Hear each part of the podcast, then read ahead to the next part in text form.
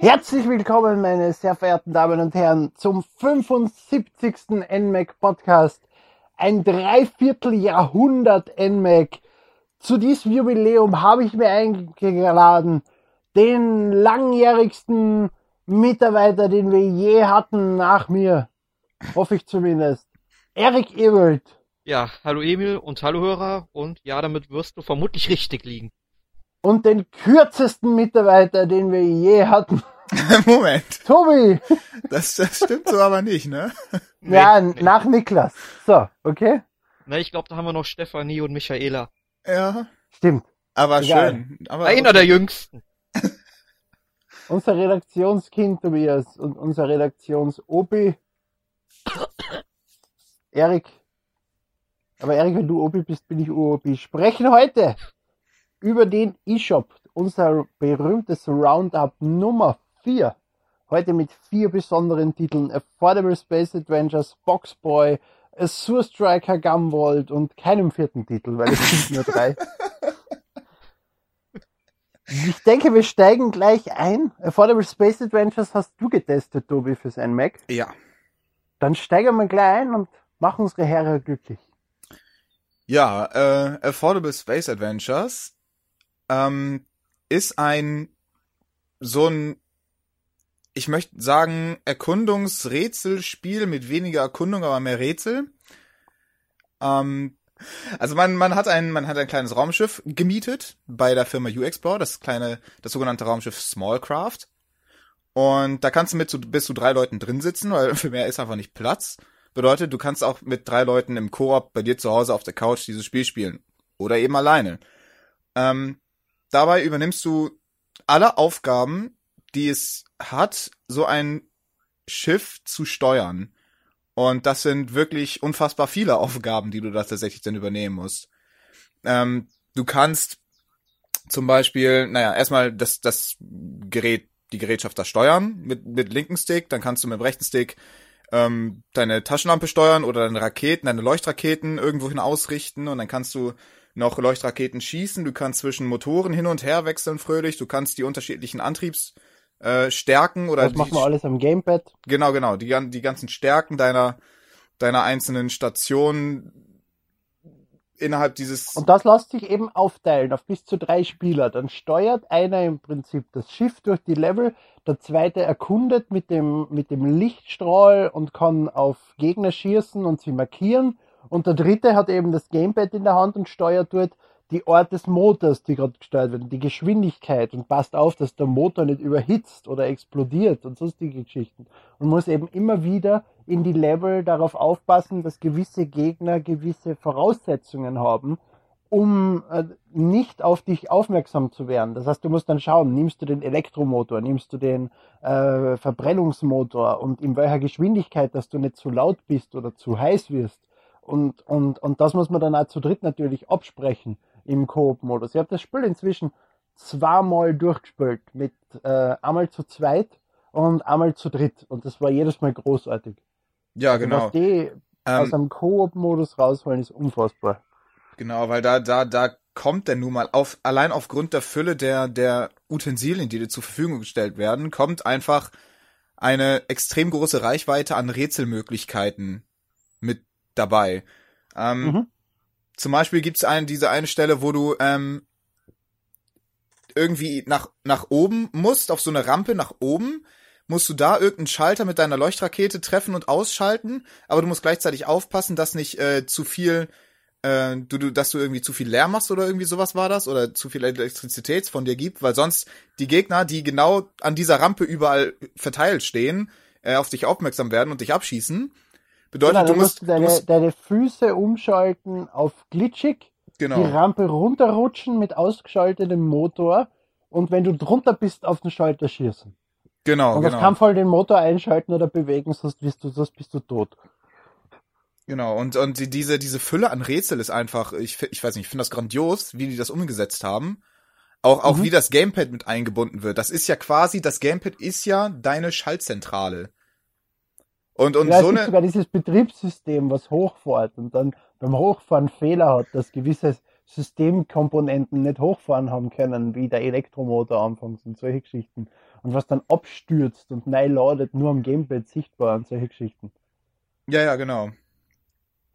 Und das finde ich einfach großartig. So eine, so eine Einbindung des Gamepads, also dass das Spiel im Prinzip wirklich das Gamepad als Stütze benutzt. Ohne das Gamepad würde dieses Spiel einfach nicht funktionieren. Oder zumindest nicht sonderlich gut funktionieren. Ähm, das habe ich erst das letzte Mal erlebt mit, mit, mit Zombie U, dem Starttitel für die Wii U, vor, was ich, drei Jahren Legends. oder so. Ja, wobei Rayman Legends auch für andere Konsolen entschieden, äh, erschienen ist und da lief das eigentlich ganz gut auch ohne Gamepad. Wobei ich natürlich. Nicht die Murphy, nicht die Murphy äh, Passagen. Ja, genau, die, die laufen, die laufen natürlich präziser übers Gamepad, das ist natürlich klar, aber sie funktionieren dann theoretisch auf, auf anderen ohne. Konsolen nur das richtige Drucken entsprechender Tasten im richtigen Moment. Und du kannst nicht mehr Murphy steuern und ihm Befehle geben und so. Ja, genau. Aber das Spiel funktioniert eben auch auf einer, auf einer anderen Plattform. Und das ist bei Affordable Space Adventure sehe ich das einfach nicht, dass das vernünftig funktionieren kann als Spiel an sich, wenn das das Gamepad nicht hätte. Ah, doch, der Hauptspieler kriegt rechts unten ein Drittel des Bildschirms und steuert dort mit links und rechts die entsprechenden Modi. Das würde auch auf anderen Konsolen funktionieren, nur eben nicht so großartig wie mit dem Gamepad. Alles funktioniert. Es gibt Gerüchte, dass Ubisoft Zombie U für äh, Xbox One und PS4 portiert. Es gibt äh, Wertungen von BG oder USK, die aufgetaucht sind von dem Titel. Also alles funktioniert. Irgendwie. Ja, Nur halt nicht so toll. Das würde ich dann aber nicht spielen wollen, glaube ich. es ist nicht mehr der Titel, wie er ausgedacht war. Und ja, es, es, es, es, es macht nicht mehr so viel Spaß, aber es kann trotzdem ein interessanter Titel sein. Nur ja, aber die wichtigsten Gameplay-Entscheidungen. Es hat ja die, die Raving Rabbits auf der Xbox 360 gegeben. Das Spiel war eine Katastrophe, aber es hat funktioniert. Es war steuerbar. Es hat nur keinen Spaß mehr gemacht. ja, ich weiß nicht. Aber wenn, ich finde, ich finde, wenn, wenn das Gameplay darauf ausgelegt ist, darauf, also auf das Gamepad ausgelegt ist, dann, dann sollte man das einfach nicht konvertieren für andere Konsolen und das Gamepad rausstreichen, weil dann streichst du automatisch auch einen riesigen Faktor, der den Spielspaß ausmacht. Ich stimme dir vollkommen zu. Ich stimme dir vollkommen zu. Es funktioniert nur leider nicht in dieser Welt so. Ja. Also mit Affordable Space Adventure schon, weil das ist ein Indie-Titel, da wird, da wird nicht Wahrscheinlich. woanders ja, erscheinen. da mache ich mir keine Sorgen. Ubisoft ist, ist so ein Kandidat. Ja. Naja. Schweine. Aber Red Steel ist bis heute exklusiv geblieben. Noch.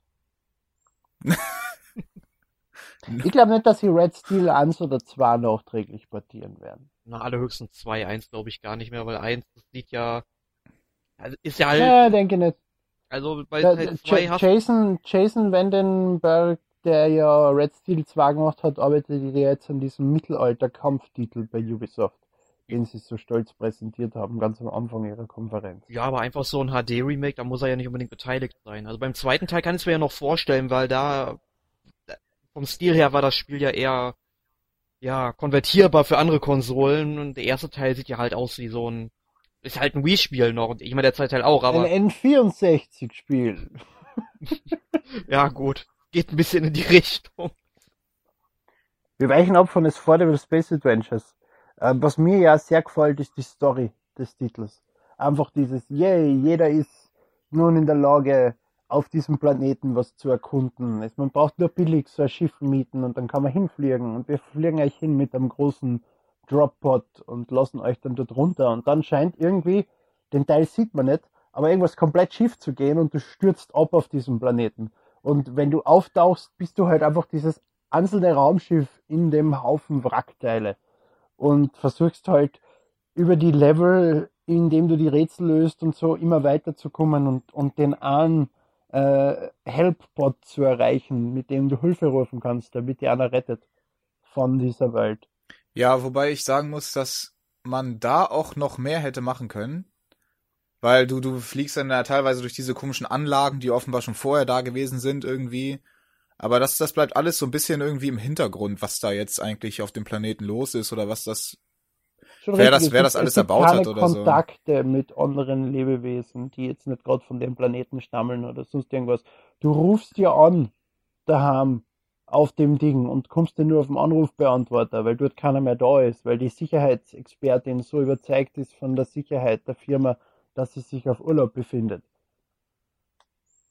Und keiner nimmt ihre Anrufe stattdessen an in Vertretung oder so.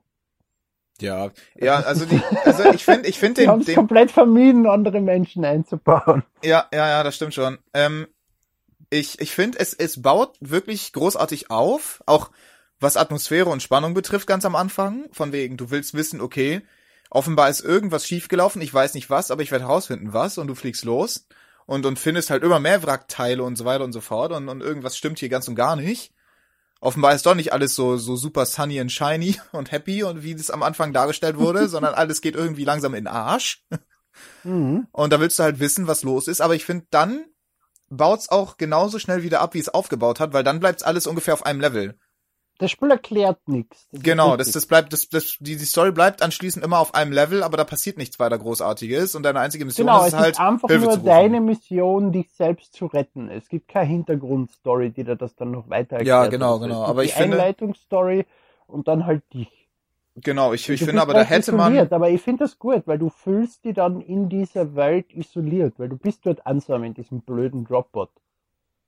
Ja, aber ich finde trotzdem, dass man hätte äh, da noch ein bisschen weiter drauf eingehen können, indem man irgendwie, keine Ahnung, irgendwelche Messages findet oder meinetwegen auch Gekritzel an der Wand irgendwie, der, der liest irgendwas. ja eh kein Mensch. Außer The Cake is a Lie. Also ich lese sowas schon, weil wenn ich, wenn, wenn das gut aufgebaut ist, dann will ich wissen, was los war und deswegen lese ich das dann auch. Aber das Ganze führt zu einem richtig großartigen Ende, äh, was auch technisch sehr gut umgesetzt war. Aber also ich kann jedem nur empfehlen, dass es wirklich durchspielt. Also mit dem Ende habe ich wirklich mehr Freude gehabt. Ja, aber das wollen wir nicht spoilern. Da Natürlich lassen wir nicht, jedem seine Freude dran. Aber etwas muss ich sagen, am Anfang des Spiels ist was aufgetaucht, wo ich mich gewundert habe, das ganze Spiel über. Warum? Warum fragst du mir das?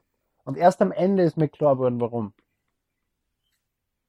Was hat weniger was mit den Entscheidungen im Spiel zu tun, als einfach darf äh, das Spiel auf Miiverse zugreifen. Und das ganze Spiel über kriegst du nichts von Miiverse mit. Ach so, ja, ja, ja. Ja. Und ich hab mich immer geärgert, warum fragst du mich eigentlich? Warum ist da keine gescheite Miiverse-Integration in dem Titel? Aber dann war ich glücklich.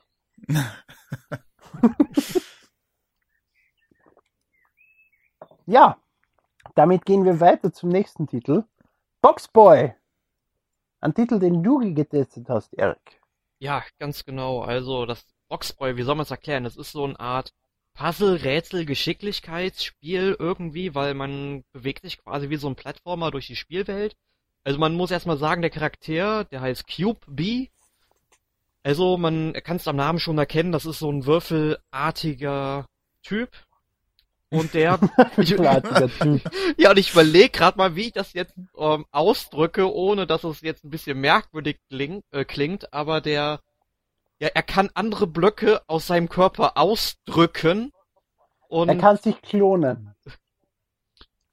na, Klon würde ich es nicht bezeichnen, aber er kann halt zum Beispiel mehrere Blöcke halt, ja, mal wegen Klonen nicht ausdrücken. Kacken. Ja, genau, er kann mehrere Blöcke kacken und dann kann er damit halt Treppen bauen oder eben einfach nur so, ja, Wieso Brücken sagst du quasi. nicht einfach, er kann sich selbst multiplizieren?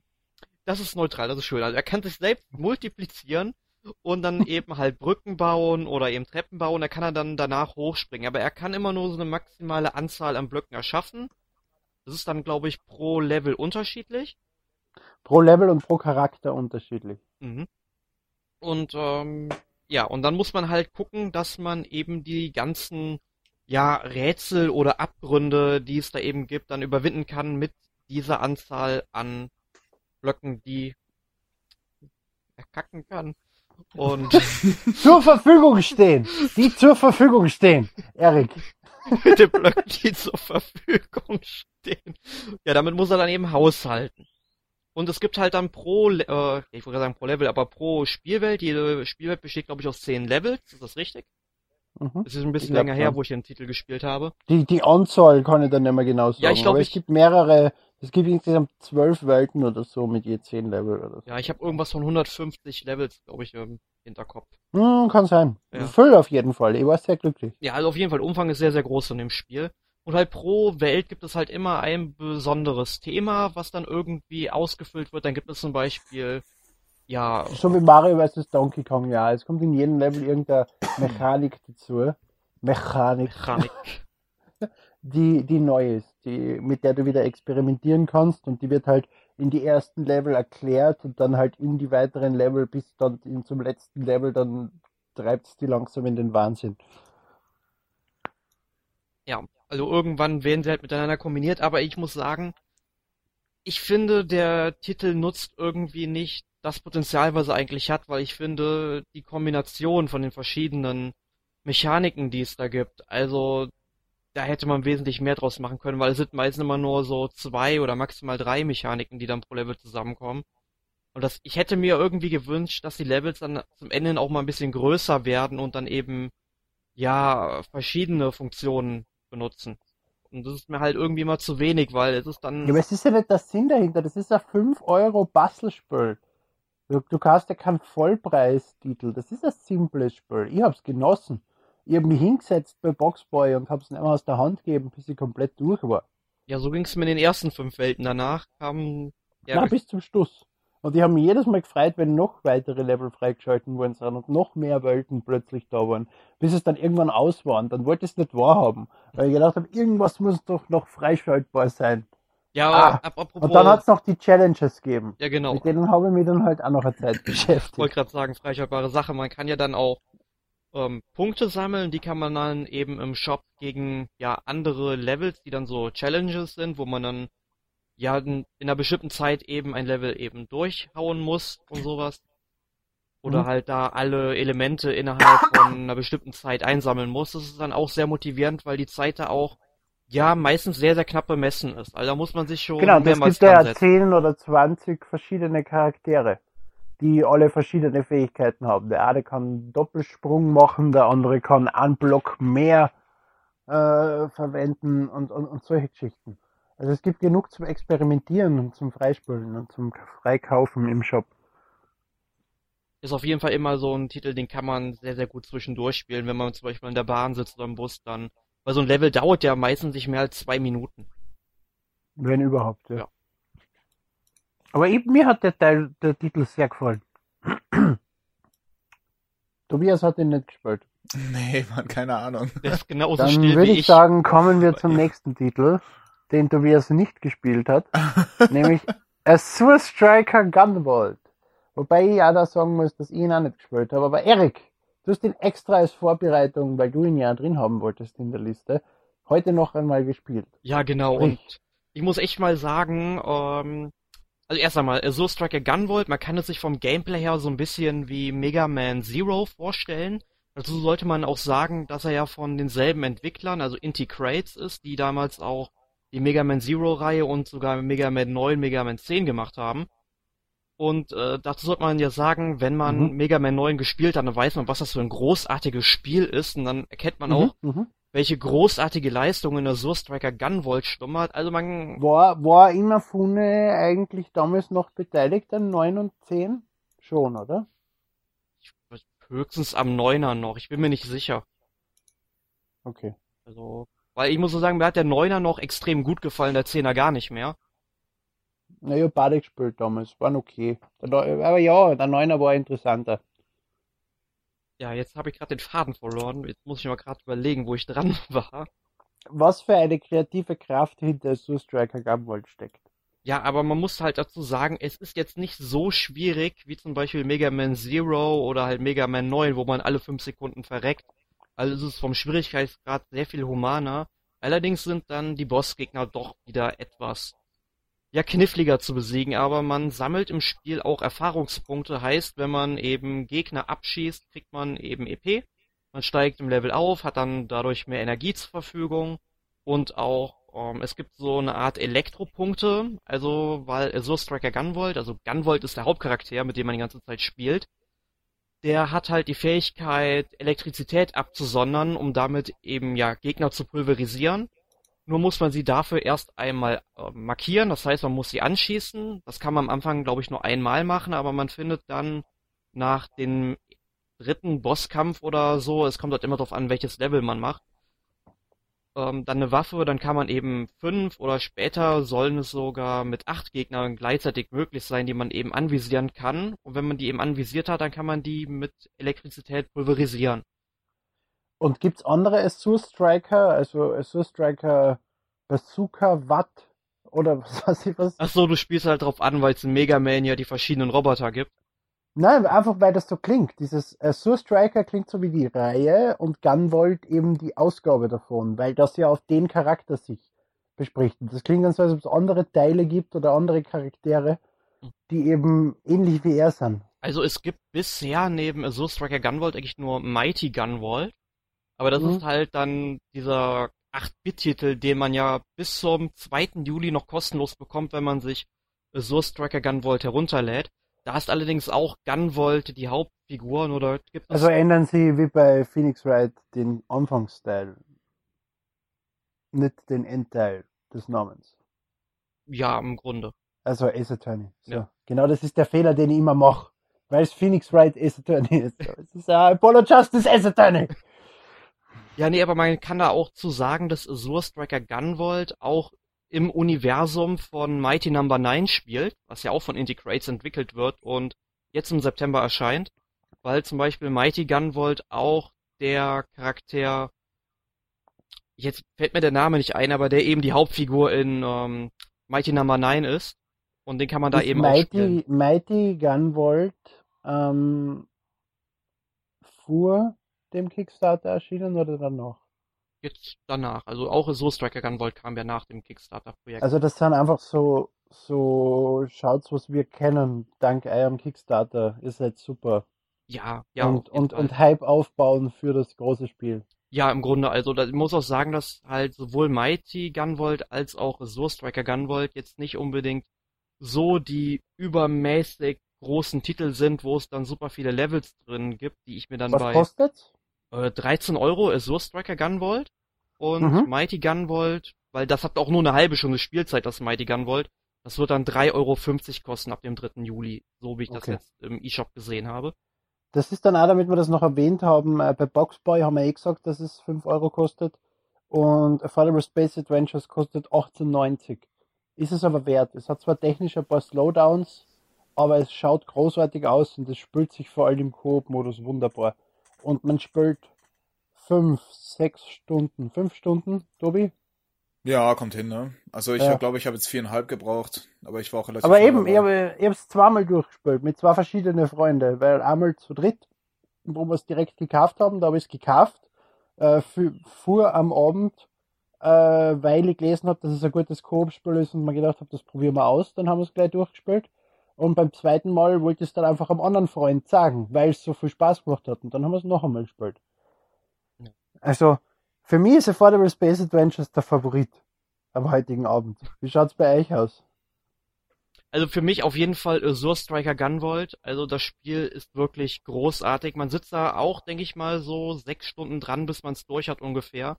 Nur hat es eben halt einen hohen Wiederspielwert, weil man kann die ganzen Levels dann nochmal und nochmal und nochmal spielen denn es gibt halt eben Wertungen, die man pro Level bekommt und je besser man abgeschnitten hat, desto mehr Items kann man sich am Ende aussuchen, beziehungsweise mhm. man kriegt halt zufällig Items, man wählt eben aus 30 verschiedenen Fragezeichen Items was aus und das sind dann, die entpuppen sich dann eben als Gegenstände, die man bekommt und dadurch setzt man sich halt auch nochmal extra Gegenstände zusammen, die dann die Fähigkeiten verändern. Man kann dann Doppelsprünge sowas machen. Und mhm allein vom ganzen Stil her, es erinnert halt sehr an diese 16-Bit-Ära, sprich halt auch die ganze Mega Man Zero-Reihe vom Game Boy Advance, beziehungsweise später vom DS, wo es ja nochmal, ja, ich will nicht sagen, porti ja, portiert wurde. Und das gefällt mir richtig gut und auch der Anime-Stil ist schön, die Musik ist klasse, also für 13 Euro bekommt man hier echt was geboten und da man ja wirklich bis zum 2. Juli auch noch das kleine Mighty Gunvolt dazu bekommt, was ja dann eigentlich nur eine Spielzeit von 30 Minuten hat, aber dann doch ganz nett ist, weil es ja zwei andere Charaktere noch hat und man das Spiel dann quasi dreimal durchspielen kann, um eben dann alles so Tobi, Spiel was ist dein Favorit? Halt, ich bin noch nicht fertig. Und ich meine, da würde ich direkt mal sagen, jetzt auf jeden Fall zuschlagen, weil wenn man dann tatsächlich später noch Mighty Gunvolt holen will für 3,50 Euro, das Geld würde ich dann doch lieber sparen wollen. Ich meine, ja, damals bei Kirby's Dreamland, was ja auch nur 15 Minuten Gameplay hat, wenn man mal sieht, wie Emil das mal durchgerusht hat auf unserem YouTube-Kanal. ähm, ich meine, damals hat man 50 Mark bezahlt, jetzt 3,50 Euro, das ist immer noch weniger.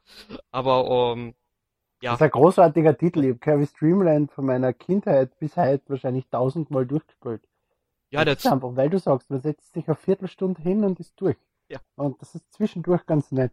Ja, aber gut, ich möchte jetzt mal zum Schluss kommen. Ihr merkt, So Striker Gunvolt, mein absoluter Favorit in dieser Sendung. Hast Tobi. du, hast du Affordable Space Adventures überhaupt gespielt? Nee, leider nicht. Ah, Du bist der ja, Trottel. dann, Tobi. dann, Ja, ich habe keine Freunde. dann spielst du alleine, ich spiel's auch alleine. Es funktioniert wunderbar alleine. Hast du auch keine Freunde? Äh, ja, doch, euer Leben muss echt doch. sein. Euer Leben muss echt hart sein. Deswegen verbringt ihr euer Leben ja auch mit Videospielen, nämlich unsere Top 3 des E-Shops. Tobi, Ja, Top äh, also für mich auf jeden Fall Affordable Space Adventures, sehr gut.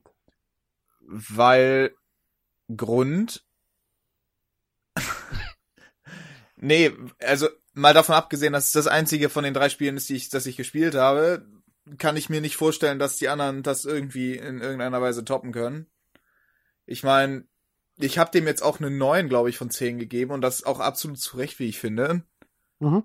Weil es ist nun mal einfach großartig. Der Grafikstil ist Stil.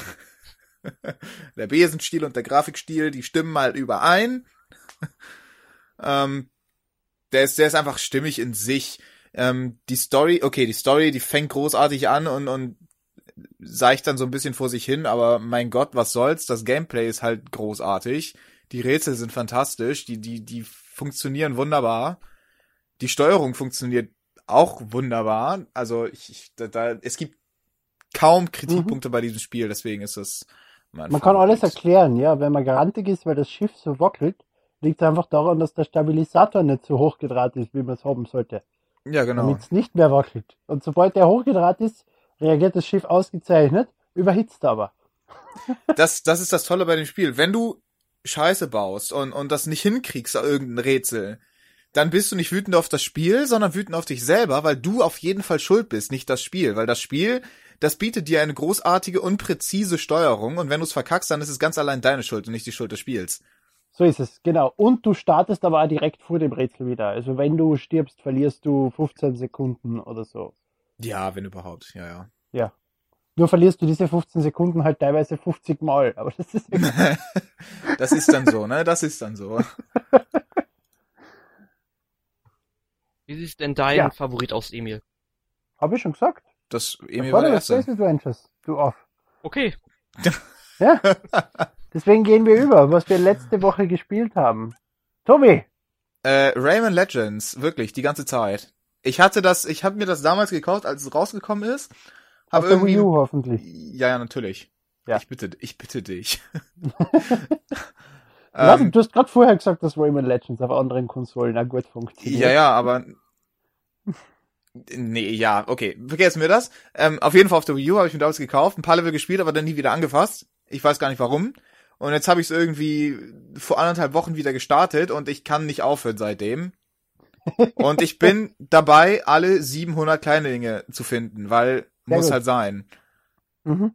Muss sein, auf jeden Fall. Ja, ja. Und wenn du Origins auch noch durchhaltest, also die, die, die vorherigen Level, die da sind, und die Bonus-Challenges, die du freischaltest, dann bist du bei weitem besser als ich. Weil ich habe zwar das Spiel durchgespielt mit alle Kleinlinge, aber eben nicht dieses Bonuszeug. Ja, aber du, du, du musst, damit du alle 700 kleine Dinge bekommst, musst du, das, da zählt Origins mit dazu. Und die, Ja, und die Bonusdinger und die heimgesuchten Gemälde alle auch. 700.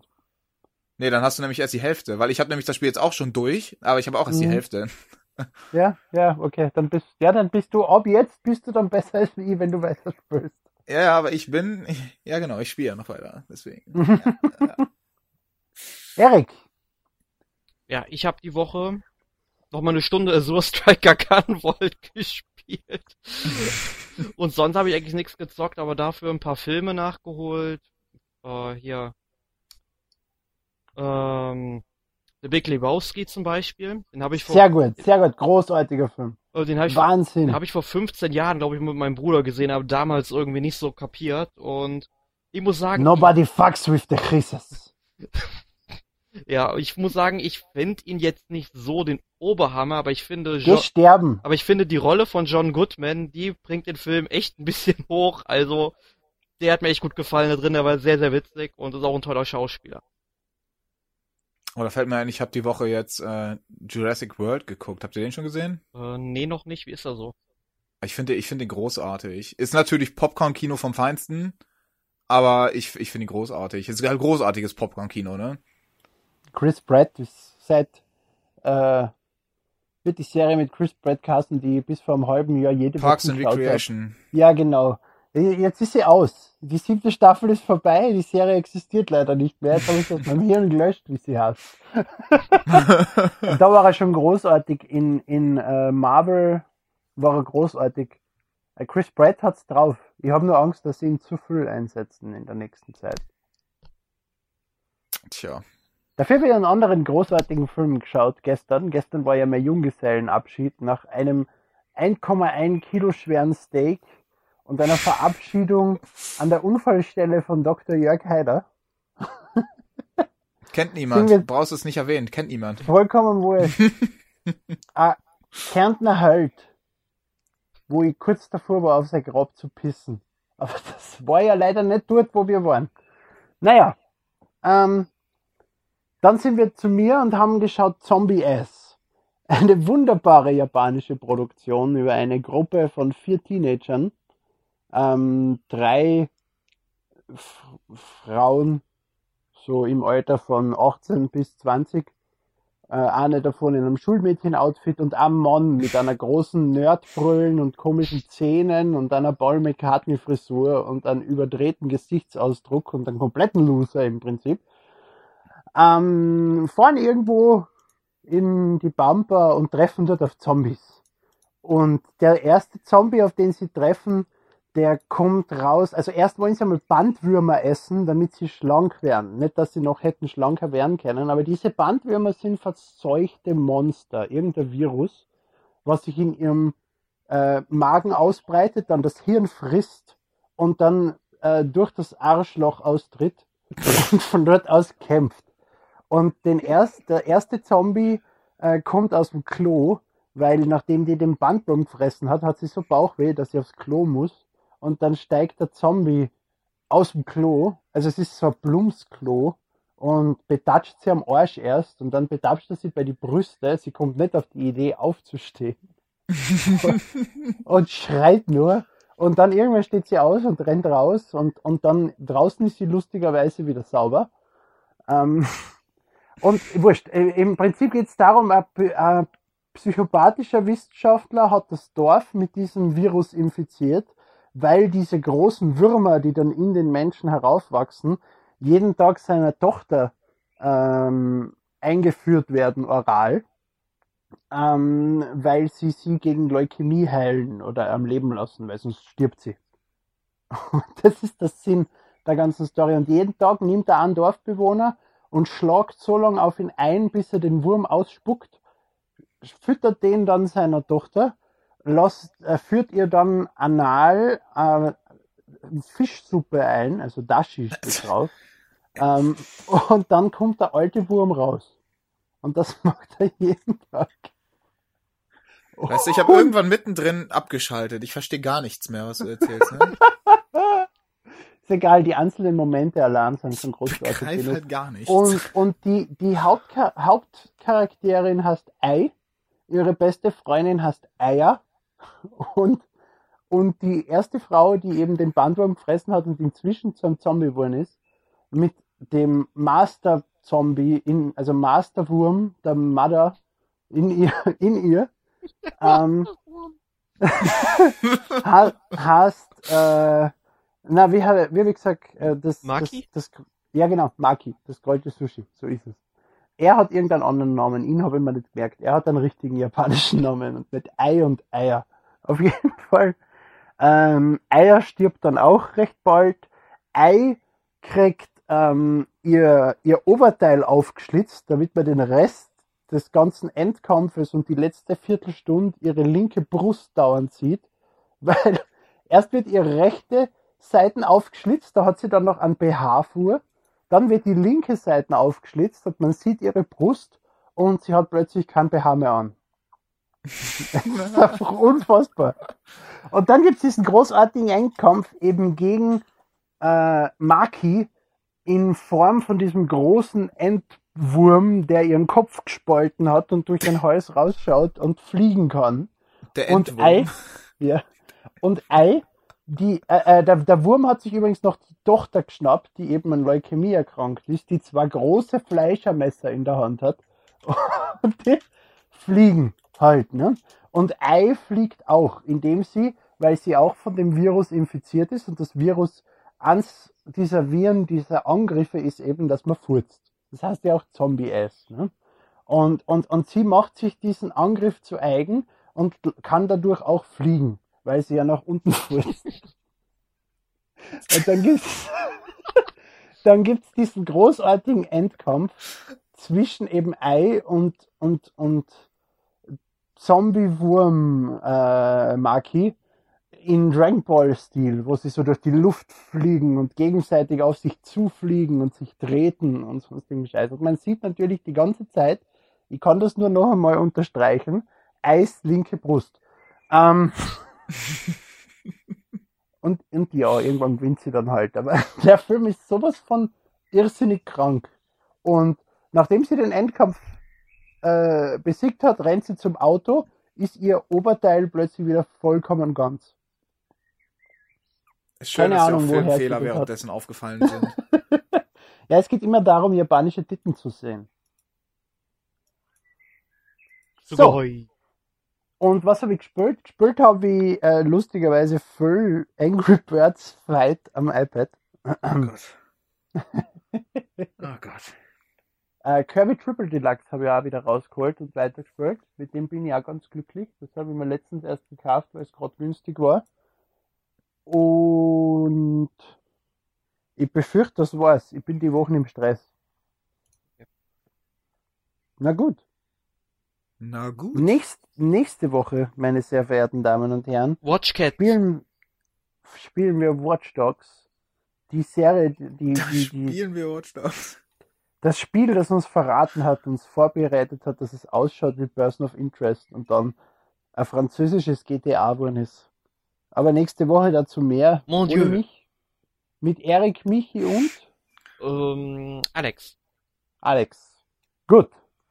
Dann hören wir uns nächste Woche, liebe Hörer. Also die anderen, mich nicht.